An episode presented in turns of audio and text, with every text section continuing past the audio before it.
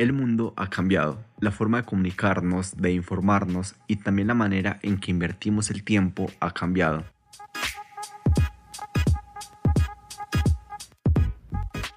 Antes, los medios de comunicación y crear contenido informativo era algo exclusivo. Solo lo podían hacer un grupo de personas y también las personas que tuvieran el dinero. Que por cierto, hacer eso antes era muy costoso e incluía muchos procesos, el trabajo de muchas personas y requería de todo un equipo. Ahora, esto es gratis y casi cualquier persona puede comunicar e informar en medios digitales, pero no todas las personas lo hacen.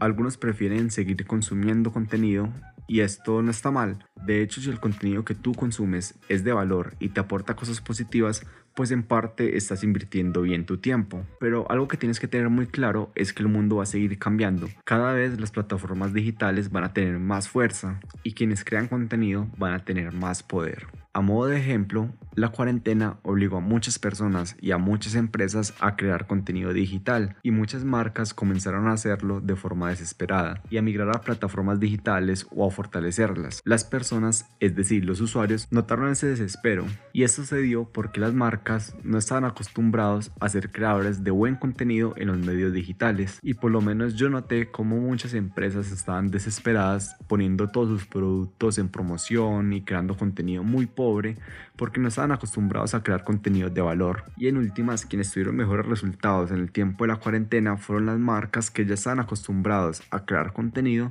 y que sabían crear contenido de valor. Aquí quiero abrir un paréntesis o resaltar algo, y es que cuando yo hablo de marcas me refiero tanto a marcas personales como también a marcas empresariales. Y como lo mencioné anteriormente, consumir contenido no es algo que esté mal, pero si solo te dedicas a consumir contenido, no estás aprovechando las ventajas que trae crear contenido. Esta ventaja está relacionada principalmente con la influencia y con el dinero que se puede generar. Compartir lo que haces o lo que sabes te permitirá influir en las personas, en la sociedad y también te traerá dinero. Y crear este contenido es algo muy sencillo que no te tomará mucho tiempo. Hay muchas personas a las que les interesa eso que tú tienes para compartirles y con el tiempo vas a poder materializar y monetizar eso que estás compartiendo. Esto anterior lo menciono desde una postura personal pero si tienes un proyecto o una empresa, es casi obligatorio estar en plataformas digitales y crear contenido. En un momento te explico por qué.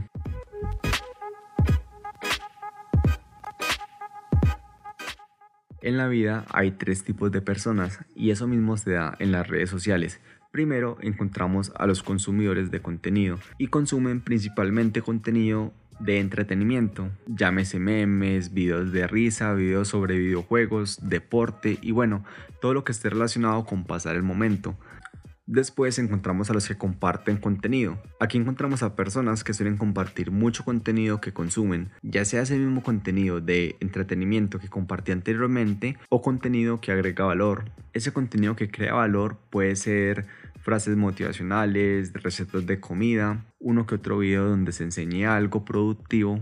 Y en realidad estas personas pueden compartir contenido interesante, pero es contenido que no crean ellas mismas. Solo son intermediarios, solo se dedican a compartir el contenido que otras personas ya han creado. Y después, en un siguiente nivel, encontramos a los creadores de contenido. Hoy en día hay muchos tipos de contenido. Los principales son fotos, imágenes, videos, blogs, podcasts, entre otros. Esos contenidos son publicados en diferentes plataformas.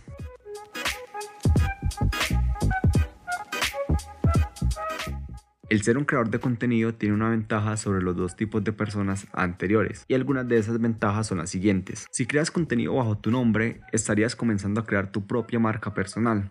Obviamente, crear una marca personal incluye muchas otras cosas más allá de crear contenido, pero este es un buen paso y también es algo fundamental en la creación de una marca. O si estás creando contenido bajo tu proyecto o empresa, estás fortaleciendo esa marca empresarial y vas por un muy buen camino. Además, vas a tener un público o personas interesadas en ese contenido. Vas a tener también mayor presencia en Internet, que hoy en día es muy importante. También tendrás liderazgo o influencia sobre un grupo de personas. Pasar de ser un usuario o consumidor de contenido a crear contenido es algo muy inteligente. Cuando pasas a crear contenido, das un paso más allá. Estás subiendo a otro nivel y esto marcará mucho la diferencia. Y mi recomendación es que entres a ser parte del grupo de creadores de contenido. Todas las personas, todas las marcas, todos los proyectos tienen algo que compartir y todos, absolutamente todos, podemos tener personas que están dispuestas a ver lo que les compartimos, personas que están dispuestas a seguirnos por el contenido que generamos. Por cierto, en el podcast anterior te hablé sobre el truco para crear contenido de impacto, por si te interesa este tema de crear contenido. Este es el segundo episodio de 3D. 3D es un podcast dedicado a la creación de contenido en tres dimensiones y este episodio lo dediqué a la dimensión de usuarios de contenido. Yo soy J. San Miguel y este es mi podcast. Muchas gracias por escucharme y te espero en el siguiente episodio de 3D.